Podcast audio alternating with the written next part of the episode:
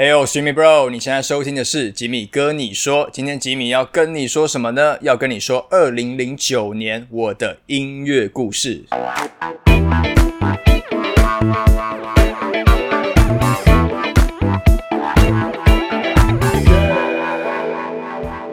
OK，欢迎回来，吉米哥你说的 Podcast 又是全新的一集了。不知道大家有没有跟我一样，会有一种感觉，就是有时候你会听到一首歌，你可能会想到某个人。然后或者是想到某个地方、某个场景，或者是你会想到你在呃做某件事情，或者是相反的啦，就是当你可能去到某个地方，看到某个场景，或者是你在做某件事情的时候，你的脑中可能就会浮现一首一首背景音乐，就会出现一首歌，很符合当下的这个时空、这个情境，就有点像那种 deja vu 的感觉，就是呃曾经你有某一段时间在。进行这个行为，或是在呃，在这个地方，然后有这一首音乐，很像是背景音乐，曾经陪伴你度过了某一个时空。那我本身本人呢，是一个 很喜欢回忆的一个人，就是呃，我很久以前其实就想要做今天这一个主题，就是嗯，关于音乐跟人生之间的一些关联。那只是我一直没有想到说要用什么样的形式，然后来去呈现它。然后最近我想到了，那就是我想说，好，那我就我就用以这个年为单位好了，就是呃，可能每一集我会挑出一个年份，然后在这个年份里面呢，会再选出在那一年里面发行的歌曲，曾经对我而言是有故事的歌，然后我可能就是呃跟大家分享一下这一首歌在那一年呃陪伴我经历了什么样的事情。那所以我就回想了。一下好，那我要从哪一年开始呢？我就决定要从二零零九年。呃，你们可以先想想看好了，二零零九年那一年你经历了什么？你在做什么？那时候你的身份是什么？对，那我的话呢？我那一年是正在当兵，因为我是二零零八年的十月入伍，然后二二零零九年的九月退伍。要讲这么详细嘛？反正就是我那一年刚好就是正在经历了我在当兵的。呃，中间的这个过程里面，然后那一年的九月也是我退伍的时候，然后包括退伍之后开始找工作，开始进入职场，身份整个就是转换的这个过程。所以我今天挑选的故事呢，有蛮多可能都是跟军中发生的事情有关的。好了，那就废话不多说，我们等一下稍微休息一下，回来之后呢，就来跟大家分享我的第一首二零零九年的歌曲。Uber Eats 来了，这是一款非常实用的 APP，它让饥肠辘辘的人可以立即找到最爱的美食和餐厅，就来找你想吃的美食，立即下定，让我们将美食外送到你家，无论你在哪里，我们都将美食送到你的手中，快来享受美食吧！我画了一个满是缺口的圆，我画了一个满是缺口的圆。然后我先问一下大家，不知道你们有没有经历过无名小站的年代？因为那算是在 Facebook、IG 崛起之前，台湾人最常用的一个社群平台。那二零零九年那个时候呢，也算是无无名小站还算是当红的时期。那我以前也都会。呃，写无名网志啊什么的，然后就是抒发一些心情啦。然后那时候我就听到了这一首歌的这一句歌词，我画了一个满是缺口的圆，我就特别有感觉。然后我就有在，我就记得我有在无名网志有写说，到底。要怎么画出一个满是缺口的圆？这一首歌呢是陈绮贞，她收录在二零零九年一月发行的《太阳》这个专辑里面的一首歌，叫做《狂恋》。那大家对《太阳》这张专辑的印象可能比较多，就是同名歌《太阳》或者是《鱼》它的主打歌。那但是这一首歌《狂恋》对我个人来讲也是一个印象很深刻的歌，当然是因为它的歌词在那个时候让我就是反复。思索了好一阵子，呃，我以前是海军陆战队的，然后我服役的单位是在这个左营的海军基地的某一个靠海边的一个营区，但我就不能讲是哪里了哈，反正 anyway 就是在一个海边的地方，在左营当兵，然后呢，基本上我的营区每天这都可以看得到海，当然我不能够走到海里面了。听到《狂恋》这首歌，我就会。让我想起哦，我当兵的那一年，然后脑海中就会有画面，就是歌曲歌曲发行的时间是冬天，然后就会想起那个冬天，然后那个海边，在海边当兵的日子，然后可能吹着海风，然后一切都很宁静，这首歌也很宁静，但是就还是有一种淡淡的哀伤。要安静走出对你的狂恋，你总爱编织谎言，我 OK，再来这首歌，我相信我的观众、我的粉丝应该不陌生才对吧？如果你们不知道这首歌，真的是该打屁股了，不可能不知道了。它是蔡依林 Jolin 的《妥协》，收录在二零零九年三月所发行的这个《花蝴蝶》这个专辑里面。那为什么会挑到这首歌呢？你们一定会很纳闷。当兵的那一年呢、大概有可能半个月左右的时间，我有点忘记确切的时间，好像是半个月到一个月。然后我有一段时间被调派去屏东的国军医院去做看护。那为什么呢？呃，反正 anyway，就是那一段时间真的是很爽、很爽的一个日子，就是因为我可以脱离我原本高雄左营的单位嘛，就是远离原本那个部队里面纪律的生活，就是有点像呃放风出去的的感觉。那为什么会去这个国军医院呢？那是因为有一个学弟住院。那我去做他的看护，然后我每天的生活就是在医院里面，呃，睡觉、吃饭、看电视。我都一直不是很确定他是真的生病还是在装病，因为好像还蛮多当兵的人会装病。反正 anyway，我我我就不追究他是发生了什么事，但就我所知，他好像是一些情绪上的疾病，譬如说。呃，可能会突然俩拱啊之类的，所以他有被诊断一些情绪的状况，所以他必须住院。呃，军中他们就是规定说，假设你有弟兄住院的话，那就需要安排呃一名兵去陪同他去做看护，然后呢。就是跟着他一起住院的意思啦，简单来讲。然后我就记得那时候在他的病床旁边呢，就会有一个小床吧，然后那就是可能给家属或是给看护，像我这种人睡的。那呃，我们我那半个月左右，就是每天跟着这个学弟的作息起居，就是一起起床，然后吃医院供的餐，然后在睡觉看电视。然后聊天，就这样日复一日，每天就是这样。但是还是要照三餐，就是打电话回营区，呃，回报安官这样子。那基本上就是还蛮爽的，但是也蛮无聊的。然后呢，我那时候我就记得《妥协》这首歌，就是我在医院的病房里面在看电视的时候，看到电视上在播这首歌的 MV，然后我才知道说，哦，蔡依林有出新专辑了。OK，你们一定会很好奇，就是这种千载难逢的机会，就是这种爽缺啊，就是要从全队里面挑一个人，然后可以远离，怎么会这么幸运会挑到我去做这个看护的角色？来，我来跟大家在这个告诉大家，我以前的身份是什么呢？我以前是我们队上的正战士的小助理。嘿，我是小正战的小助理，我本身不是正战士，但是呃是呃正战的小帮手就对了，小正战小正战，然后所以我们的 POY 就是辅导长，辅导长，然后他也对我蛮好的，但是他是一个很很击败的人，我们的辅导长是一个很击败，我就姑且用击败来形容他好了啦。那我来分享一个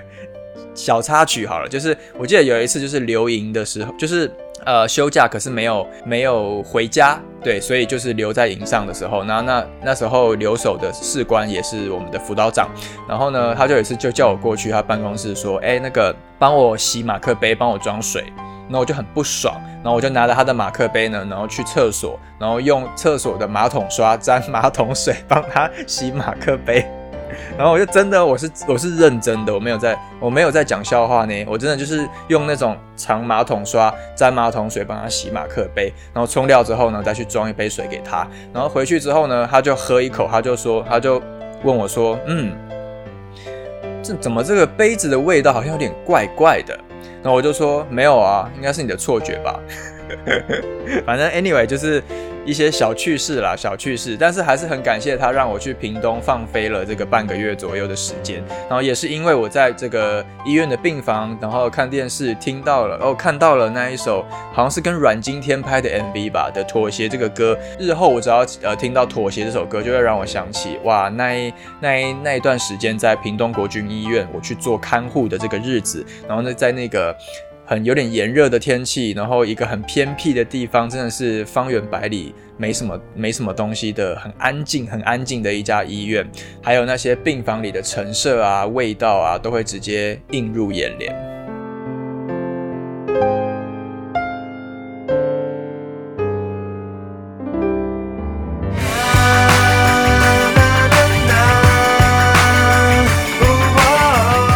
我以前在高雄当兵的期间呢，其实是做哨兵，也就是站哨的卫兵。那我们除了原本在既有的我们的部队的营区，可能去站，比如说大门哨或是站安关、安关哨之外，有时候会因应一些需求被外外派。外调到其他的部队去做支援。那接下来这一首歌的故事呢，就是我有一段时间呢被外调到另外一个营区去站一个哨，叫做后进西哨的故事。整天看美国英雄电影，对着镜子试试超能力。好，在讲故事之前呢，就先聊聊这首歌好了。这首歌可能相对比较冷门一点啦，它是来自于萧红人的，在二零零九年的三月发行的第二张专辑，叫做《法克这个人》的同名歌，叫做《法克这个人》，是我还蛮喜欢的一首歌。那为什么这首《法克这个人》会让我想到我去站后进西哨的那一段日子呢？呃，我先问问看，现在正在收看或收听的人有没有是高雄的朋友？如果你是高雄人，或是你家就在后进溪附近的话，那你应该就知。道后进溪的地理位置了，但 anyway，反正我这个哨呢，它就是一个很偏远、很偏僻的一个很小很小的哨口，在后进溪的旁边。那从我们的营区走到那个哨口，大概要摸用手电筒摸黑走个走个十到十五分钟吧。然后呢，沿路是没有没有路灯的那一种状态。呃，基本上啦，除了就是可能长官特地骑脚踏车来查哨，或是有水鬼可能从水里浮出来查哨之外呢，基本上就是渺无人烟、渺无人烟的一个状态。所以那时候我会做什么呢？我就是会偷偷带违禁品，就是 iPad Shuffle，在边站哨边听音乐。这是一个不良示范呢。如果你现在正在当兵，或是你准备要当兵的朋友，千万不要带违禁品。那你们知道 iPad Shuffle 是什么吗？它长得很像是一个。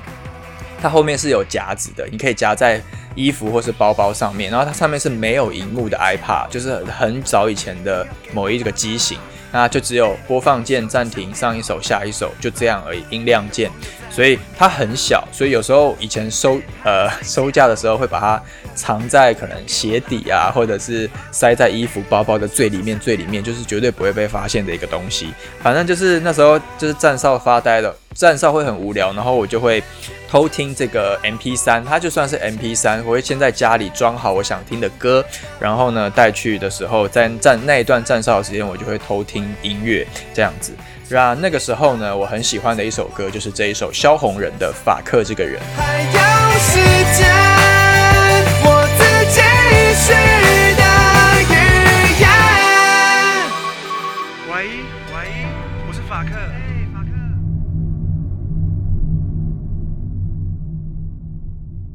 好，今天这一集呢，其实是一个故事大会、故事大集合。那接下来我想要再分享一个灵异故事，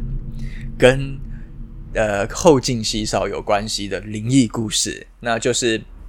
我刚刚不是说要上这个哨，要摸用手电筒摸黑走十到十五分钟嘛？那那一段那一段路是什么呢？它是一排废弃的营区，就是左右这样子，哇！很像你去逛博二的时候会看到那种仓库，有没有？它就是这样两排，然后都是废掉的营区哦。然后呢，呃，我记得啦，以前很久很久以前在打仗的年代，那时候那些这些废营区都是停放尸体的地方，所以后来因为它没有再重新整修整建，所以它就一直废在那边。呃，那时候学长都会说那里很阴，那你们要上哨的时候呢，你就用手电筒照脚，就低头。看路看脚往前走就好了。你听到什么声音都不要转头，都不要回头。那我就记得有一天我要上两四的哨，那就是那种两四就是所谓半夜两点到四点，就是最阴的时段。然后呢，我就有一天就是这样低头快步的走。然后我我先讲一下那一天的状况。那天的天气是完全没有风的哦。那天是一个无风无雨、很宁静、很平静的一天。然后呢，我就这样走走走走走，然后。我就突然听到我的右后方出现了一个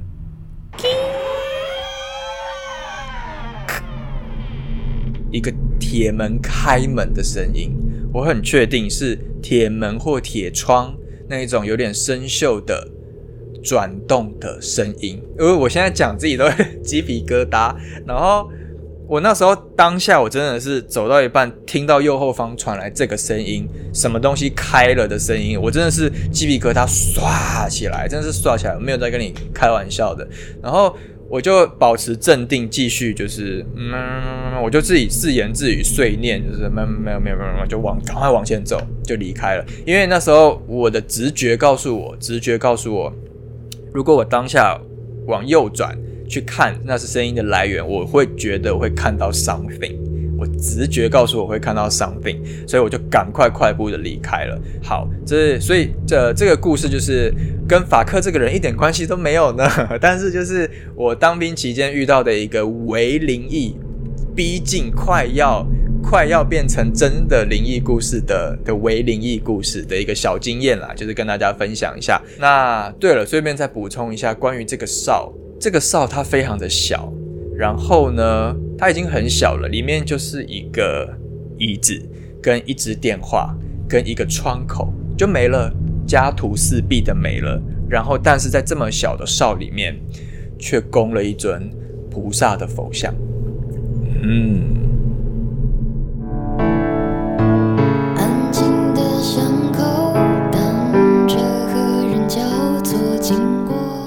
OK，接下来这首歌呢是来自于张悬，也就是现在大家知道的焦安普，在二零零九年的五月发行的第三张专辑《城市》里面的最后一首歌，叫做《巷口》。巷口。那关于这首歌的故事呢，其实不是发生在二零零九年，其实是两年之后，二零一一年的七月发生了一个故事。那只是因为这首歌发行的年份是在二零零九年，那因为我的主题是想要用呃音乐发行的年份来来分享。我的故事嘛，所以我想说，好，那就把这一段故事也纳在今天这一集来跟大家分享好了。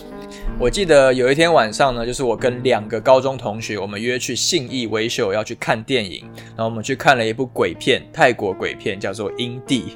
我相信应该有人。呃，还应该还对这首这部片还有印象啦，因为那时候它的中文片名翻的真的是还蛮引起蛮多讨论的，就是《阴帝》这部鬼片。那 anyway，我们看完了呃这部鬼片之后呢，我们就要解散了嘛，就是新义维修那边，然后就各自骑车回家。因为我我习惯就是边骑车边听音乐的人，然后我就又带起了我的 iPod Shuffle，呃，那时候刚好耳机里面播到了张悬的《巷口》这首歌，然后呢，我就骑到了吴兴街的一条巷口，然后呢，刚好耳机里正在播放的这一首歌，然后我人也在吴兴街的这个巷口，突然就有一个超速的汽车，咻嘣，把我拦腰撞上，我就像抛物线一样，咻，在空中翻滚。坠下去。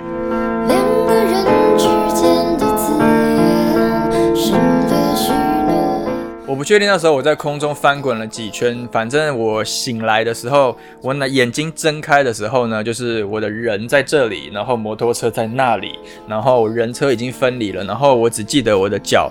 呃，没有办法动。可能因为那个撞击的声音真的太大了，所以当然附近的居民啊，然后还有店员就跑出来看。店员就是那个巷口有一个全家。好，那如果我这样讲，可能有些人就知道了，就是吴兴街的巷口有全家的那个巷口，你们应该就知道我发生车祸的那个地点是哪里了哈。然后呢，我就呃附近居民就有帮我们帮我叫救护车、报警，然后还有扶我过来扶我，因为我没有完全没有我的双脚没有知觉，我没有办法站起来。这是我人生中最算是最严重的一次车车祸吧，就是我骑车然后被汽车拦腰撞飞，连人人带车飞出去。其实我已经忘记那个。个肇事驾驶的长相了，但我只记得是一个很年轻，那时候比那时候的我还年轻的二十几岁的那种，可能是刚考到驾照没多久的那种年轻小伙子吧。我就记得我那时候躺在地上的时候，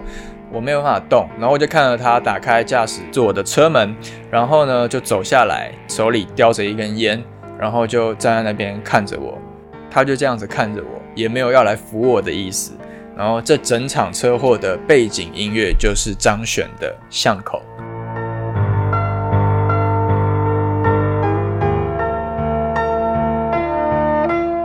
你们不觉得就是生命中常常会有一些这种很不可思议的巧合吗？就是就像这一首巷口的歌词，他就写说：安静的巷口，单车和人交错经过。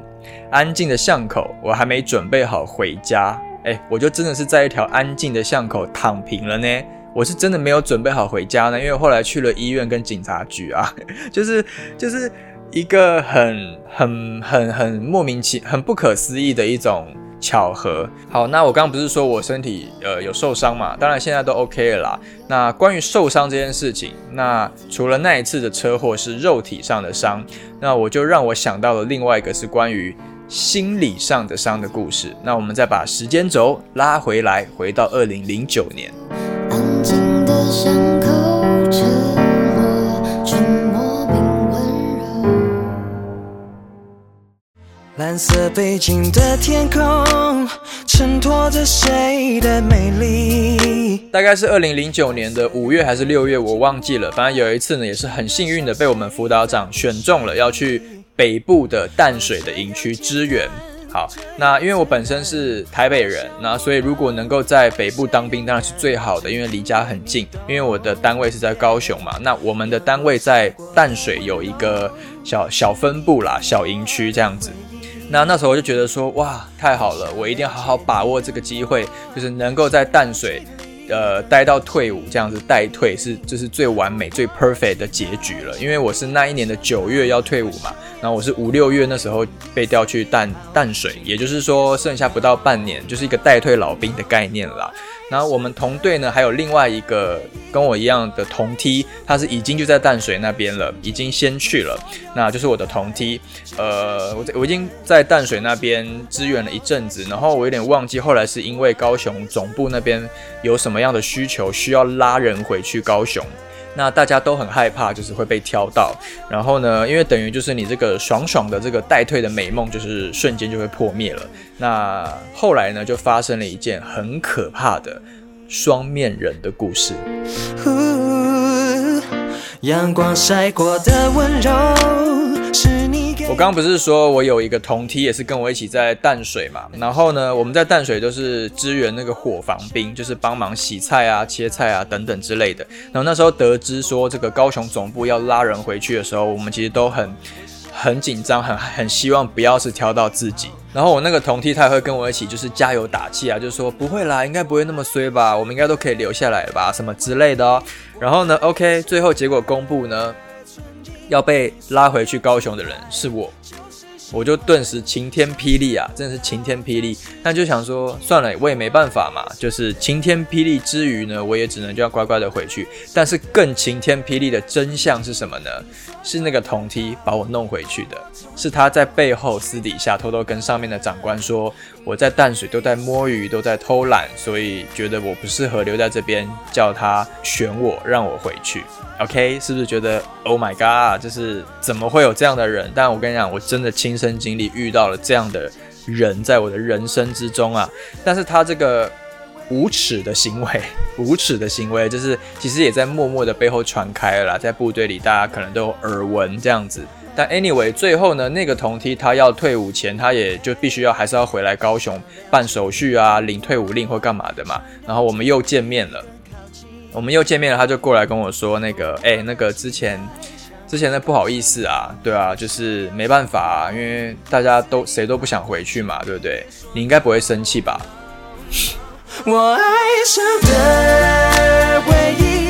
好啦，说了老半天都还没有介绍这首歌，那这首歌大家应该知道了，就是小雨的《爱上》，是收录在他的第二张专辑《就站在这里》的一个主打歌。那关于这首歌的故事还有另外一个。那除了刚刚这个被我淡水的同梯给弄的双面人故事之外呢，还有另外一个故事是跟我的另外一个跟我很好的同梯，还有一位台中的学弟有关的故事。那跟我很好这个同梯呢，他比我早一个礼拜还是一个月，我忘了，反正就是比我早退伍。然后呢，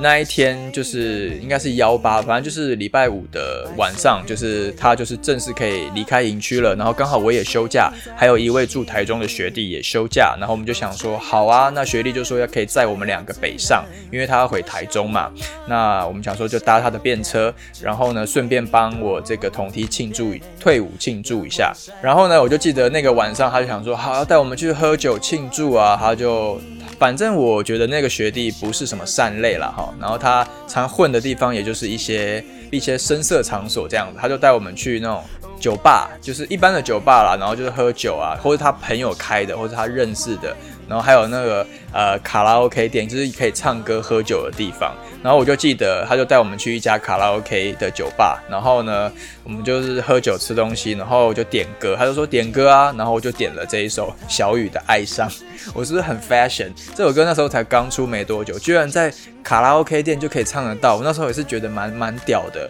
所以呃，这首歌就会让我想起那一天发生的事情。那反正我觉得这个台中这个学弟他是一个不安好心的人啦，反正他就是带我们去续托，跑了好几家，呃。可能就带我们乱喝，然后他还会跟他朋友乱混酒，给我们调给我们喝，调给我跟我同梯喝，然后我们就整个就是喝的把我们灌的乱醉，真的是烂醉。然后呢，然后就叫我们掏钱付酒钱，就说啊你们就一个人拿两千块出来啦，要付这酒钱呐什么之类的。然后我们就整个完全没有无无力动弹，动弹无力是这样想，反正就是那时候就整个就是软烂，然后就是哦要钱就掏钱出来，反正就是。被灌个烂醉，然后呢还被骗了一堆钱，骗了一堆酒钱，然后最后大概快天亮，可能四五点的时候，他就那个学历就开车把我们载到草马转运站，就把我们丢包在草马，然后就开车走了。两个酒鬼，然后浑身酒气的阿兵哥就在做客运，然后到了台北转运站下车的第一件事情，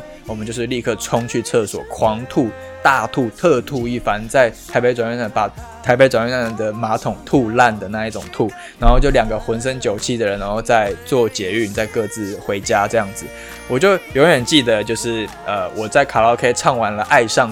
小雨的爱上》之后呢，我就成为成为一个被骗酒骗钱的一个软烂的学长。那所以这首歌对我的故事，就是会让我想起在台中的卡拉 OK 店，我大唱这一首。爱上，然后大飙真假音转换之后呢，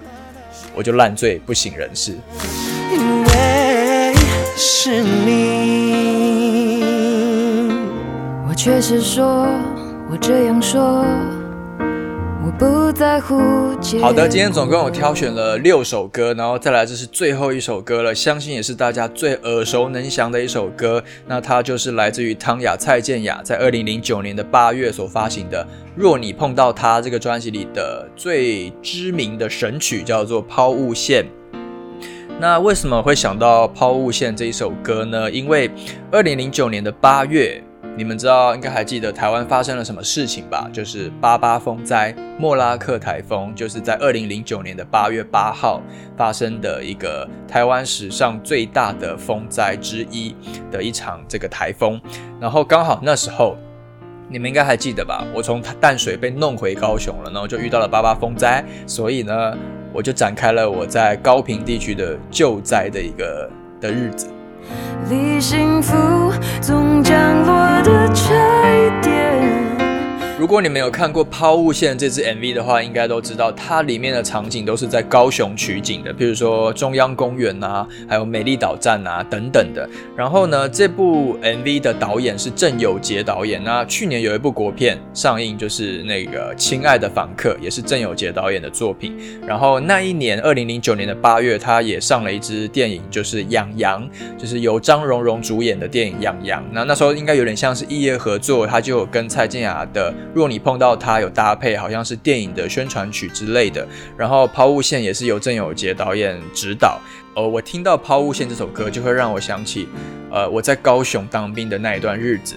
那我还记得有一次呢，就是因为我在高雄当兵，如果我放假要回台北，其实车程什么都要花蛮多时间的。那有时候我就不想回台北，我就留在高雄，那我就会去高火附近找那种很便宜、超便宜的旅馆，可能住一晚才五百块的那一种，有时候可能四百五、五百一晚的住的那种小旅馆。那我可能白天就会一个人去坐高捷，到处走走晃晃看看呐之类的。然后呢，有一有一次就是那时候养羊电影上映之后。我就很想要看，然后我就一个人去呃高雄大圆柏去看了《杨洋》这部片，然后那是我人生中第一次在高雄看电影啊，就是我在当兵休假的时候去看了《杨洋》这部片，所以就印象很深刻。然后因为大家都知道我本人也是很喜欢汤雅，很喜欢蔡健雅，然后那时候我就是很知道这张新专辑，我就很关注这张关于这张新专辑的消息。然后我就还记得有一次呢，就是我跟一个同梯去网咖。去网咖，然后呢，他就在那边打线上游戏嘛。然后呢，他在打线上游戏啊，我在干嘛呢？我在上网去查关于蔡健雅新专辑的一些专辑介绍，我在找呃新专辑的一些资讯。然后我同梯就很傻眼，他就觉得说，我们难得可以放风出来，有电脑可以用，你不打游戏，你在查蔡健雅，你有什么毛病吗？对，反正我就记得很好笑啦。然后。我当兵那一年，其实如果我休假没有回台北，我就是留在高雄的话，我就会坐捷运到处去晃啊，然后可能去成品看看书啊，或者是自己去逛夜市啊，然后或是呃像刚刚说的嘛，我自己去看电影，然后或者是我也是我也会去高雄的游泳池游泳，因为我本身也是很喜欢游泳的人，而且那时候都可以买军警票，也是很便宜啦，对啊。那抛物线这首歌，它至于我来讲就是。等于像是高雄之歌吧，当然就是他 MV 又在高雄取景，刚好那一年我的人也在高雄，就是一切就是这么的冥冥之中的一个凑巧。那这首歌里面就是记载了所有我对于高雄这个城市的回忆。我好想说，我只想说，我不要这。那我也来顺便跟大家分享一下关于这个八八风灾救灾的一些经验好了。我们救灾的地区大概就是在高雄、屏东到处跑。那有时候可能去被分配到清理民宅，帮他们把积水挖出来，或者是有时候去拆房子，真的是拆房子哦，不是在跟你讲什么玩打房子的游戏诶，他真的就是拿锄头或铁锤，我们真的是一砖一瓦把那个房子给砸烂。大家真的是你你一锤我一锤在那边。就是现拆一栋房子，就是很很特别的一个经验啦，就是把那一砖一瓦打烂，然后呢，有时候我们会去鸡瘟或是鱼瘟去清理动物的尸体，那。这个就是会比较难熬一点的，因为整个鸡温或余温就是泡水了，所以动物就是直接泡在水里，然后那个水真的很深，这真的是死鸡跟死猪哦。我们要穿那种全身的那种防护衣，包含鞋套啊什么的，就是包紧紧的，然后踩进去那个泡水的那个烂泥巴里面，然后去把那些呃动物抓起来，然后丢到垃圾袋里封袋，然后因为。呃，以鸡为例好了，如果它已经泡很久，它其实基本上已经很软软烂了。所以就是，你以为抓它的脚可以把整只鸡抓起来吗？No，你这样一抓起来就是抓出抓起一只鸡腿，就是生鸡腿，因为它就是 腿身分离了啦，所以你必须要把它捧起来，或者是你可能一抓抓的是一只鸡翅。然后呢，呃，有时候我们会去被分配到去做小山猫压车。那大家知道小山猫是什么吗？它其实就是有点像是一个小型的挖土机的东西，然后我们就是要帮忙去清理一些淤泥啊，或是积水啊等等的。然后我就记得有时候晚上睡觉，我们可能就是会睡在庙里。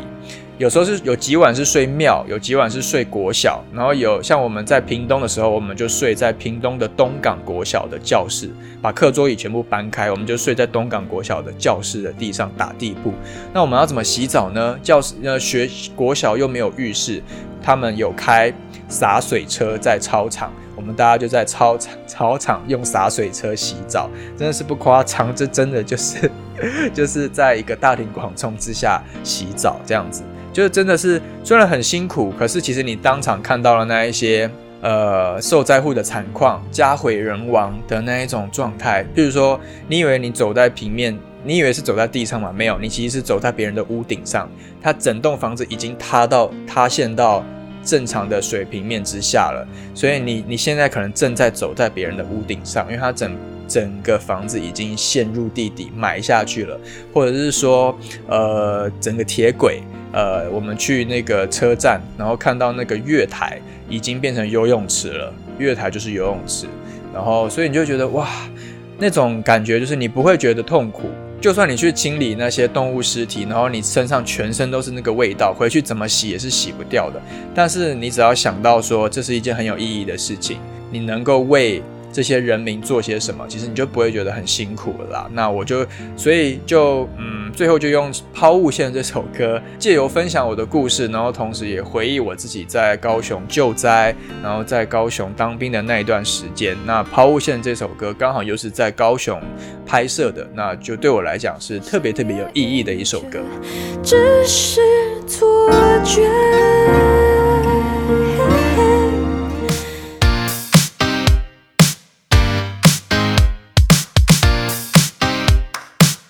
OK，好啦，那以上就是我精选了六首歌，然后是在二零零九年发行的，然后呢是跟我的生命故事有连结的歌曲。其实我那时候在选歌的时候啦，还有选蛮多其他歌的，只是因为碍于这个节目的片场啊等等的，我没办法讲那么多的故事。像我另外还有挑的歌是李玟 Coco 李玟的 Party Time，还有宇宙人乐团的太空警察，然后还有张韶涵的第五季，然后还有 Elva 萧亚轩的钻石糖。然后还有 M P 魔幻力量的我是谁我是谁我是谁这几首歌其实也都是二零零九年发行，然后也都是对我来讲是有故事的歌，只是我就没有讲那么多故事跟大家分享了啦。如果你们有兴趣的话，也许还可以再做二零零九年的 Part Two，我可以再继续跟大家聊。那如果你们还喜欢这一类的，就是说故事、听故事主题的这样的 Podcast 的话呢，也都欢迎在下面留言，可以分享你的看法哦。好，那我的上一集影片就是金曲三二的最佳华语男歌手，你们都看了吗？上礼拜已经上映了，然后呃很好看，这这一集很好看，拜托还没看的人再多刷几遍，再去看一下，帮我支持一下。那如果你们还喜欢我所制播的这些节目的内内容啦，也都欢迎帮我小额赞助这个抖内一下，那连接都在下面的这个栏位。那其实我每一支芯片上映之后呢，都会有持续的收到一些观众的一些抖内，对，那。就真的很感谢大家啦，真的真的就持续一直都有观众给我这些支持鼓励，那其实让我有动力可以继续再去直播这些节目。那你们的一些留言呐、一些话啦，我都有看到的。嗯好也别忘了要帮我追踪一下我的 facebook 我的 ig 那关于影片之外的消息都会在我的社群上面跟大家分享。那我们就下一集节目再见了拜拜。